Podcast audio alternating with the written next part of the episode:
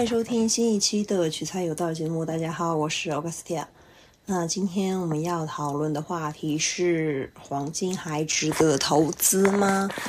呃，这应该是我们节目第一期说投资理财，就正式的投资理财的话题。因为之前，比如说在人际呀、职场啊说的比较多，这种纯投资，尤其是针对于小资或者上班族的一种。投资的手段呢，其实还是第一次说。那我们先来说说看黄金，因为相比于其他的，比如说期货、股票，还有理，就是专门的那种银行理财，其实这个争议会更大一些。呃，黄金呢，首先它的性质是贵金属，另外呢，其实在无论是在中国还是在国外，人们对它的认知都是。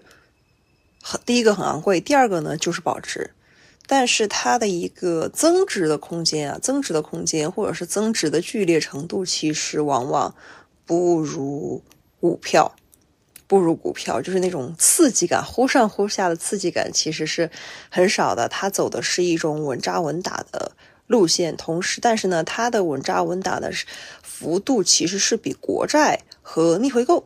要高一些。那什么时候我们值得入黄金，或者是黄金在什么时候可能，比如说它的价格一下子就会变得很亮眼呢？首先就是只要世界不太平的时候。大家都会想要去囤一下黄金，以此就会推动黄金价格的上涨。所以说，在过去三年、三到四年，其实大家就知道黄金的价格是怎么样的一个走势了。另外，同时如果有战争的存在，那么黄金的价格也会上涨。也会上涨，而且上涨的幅度会很大。另外的话，就是黄金的价格，比如说，就算是大家一年当中都是太平盛世，但是黄金的价格在每个月份都是会有波动的。比如说，以中国大陆，就是或者是以呃东亚为例，都是一样的，就是在春节临近春节这个年底年关的时候，黄金的价格肯定是往上涨。同时呢，在每重大的节假日也是会往上涨。另外，就是如果是什么价格会低一点，什么时候价格会低一点？六七月份，六七月份的话，它黄金的价格会低一点。如果想要投资黄金的小伙伴，其实是可以在一年的六七月份集中买入一年的量，就一个月买入一年的量，然后就让它滚，就是不断的。滚利息啊，或者是就怎么样？当然，你也可以选择黄金的一个定投，比如说就跟现在个人养老金一样啊。这个也，这个我们还再会开一些话题来讲，就是每个月存一千的那个个人养老金。呃，先说回黄金，你也可以定投，比如说就算是每就是打个比方啊，每个月投一千。那么你的黄金定投的价值还是会挺高的，因为我记得大概是一一还是一二年的时候，当时黄金的价格每克好像是三百五十人民币，然后呢之后好像跌了一阵，呃，然后再然后就慢慢走高，一直到现在，今天的价格应该是在四百八左右。卖出和卖入都差不多是这个价格，所以说它的一个不能说它增值很快，但是如果你想要这个东西保值呢，那肯定是没有什么太大的问题。为什么大家其实更热衷于黄金啊？尤其是经历过过去三年的，其实大家对于一个流动性，无论是人的流动性啊、商品的流动性、信息的流动性，都要求的更高了。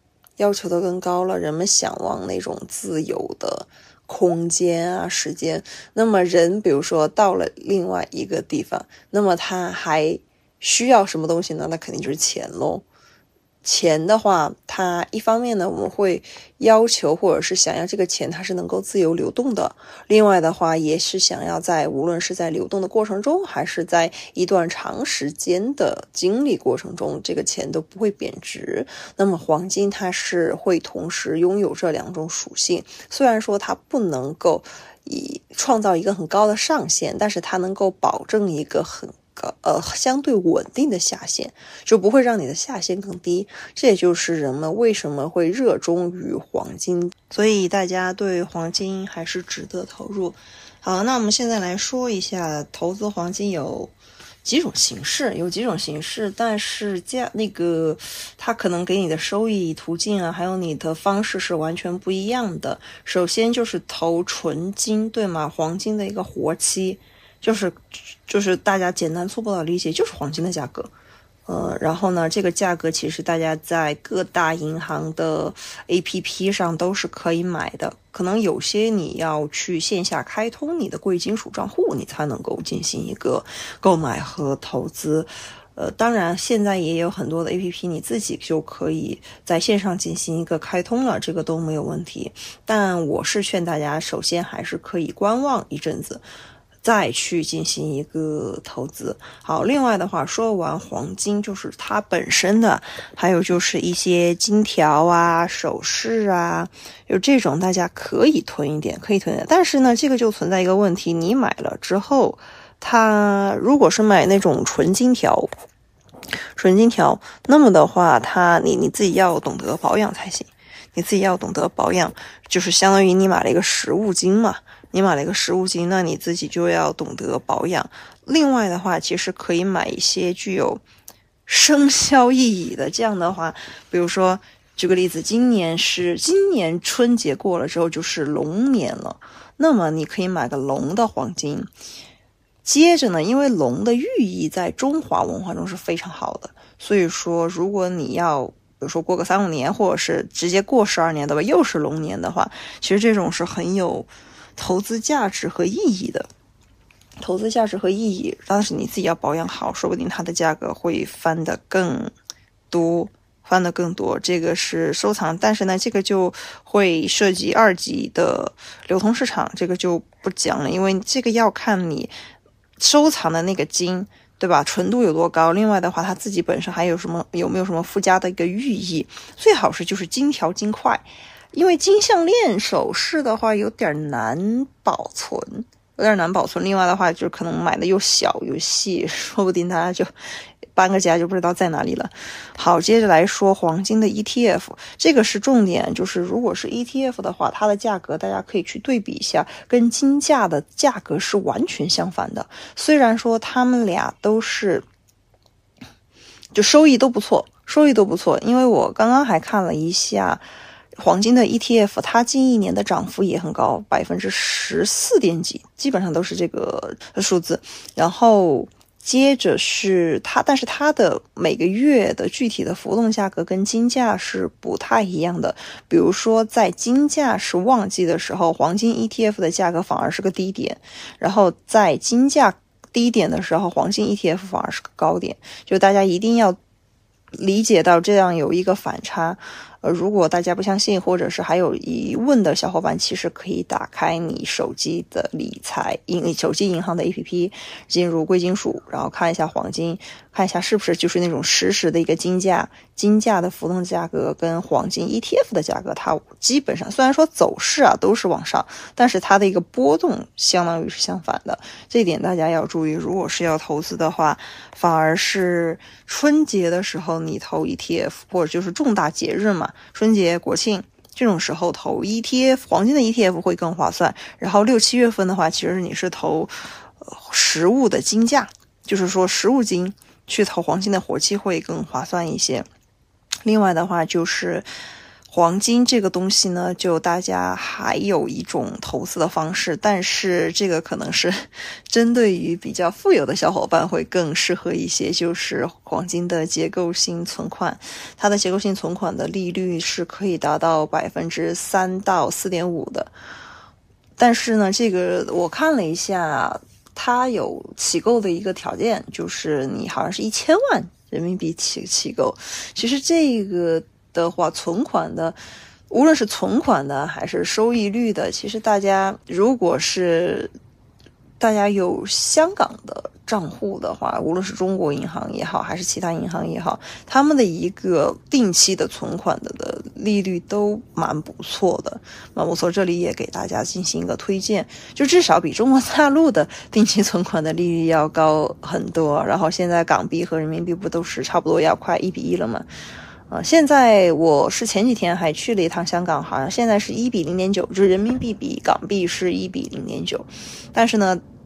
如果是港币的定期存款的话，它的利率都可以达到三，所以说看大家了，看大家需不需要。就是说到这个结构性存款，因为黄金它太稳定了，而且结构性存款风险又很低，是 R 一等级的，所以说它肯定是有机构条件，这个也不例外。嗯，大概就这几种，当然也也可以买一些其他的，比如说跟黄金有关联的一些股票，这个就可能是跟黄金公司啊，呃这种相关的会更值钱一些。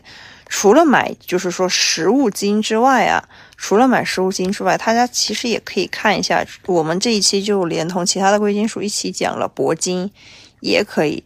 就是，但但是可能有会有小伙伴问我，那银值不值得投资？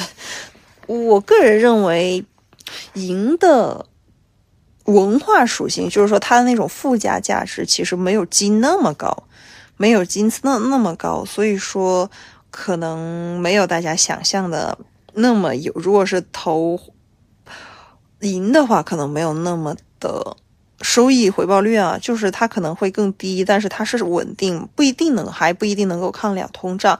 另外的话，如果有小伙伴问我，比如说铂金或者是就是那种非黄颜色的金的这些金属值不值得投？我个人认为，就大家其实。比如说，无论是中国还是西方，都是黄色，对吧？就金色的，一说都是那种偏黄、偏橙调的。如果是偏冷调的那种颜色，其实大家不太容易把它跟财富连接在一起。这个就是它的黄金的一个社会价值，决定了这个颜色呢，就，唉，注定了就是这这种价值就注定只有黄金这一种能够享有。好吧，那今天的节目就给大家介绍绍到这里，跟大家说了一下黄金它的为什么它会值得投资，以及它有几条投资的途径。如果大家有兴趣的话，其实是可以在上手机银行理财的 APP 上进行一个详细的查阅，或者是在搜寻其他的帖子进行一个了解。那么我们下期节目会。会跟大家聊一下个人养老金的问题，希望大家都能够在投资理财的路上越走越稳，越走越远。那么我们下期节目再见，拜拜。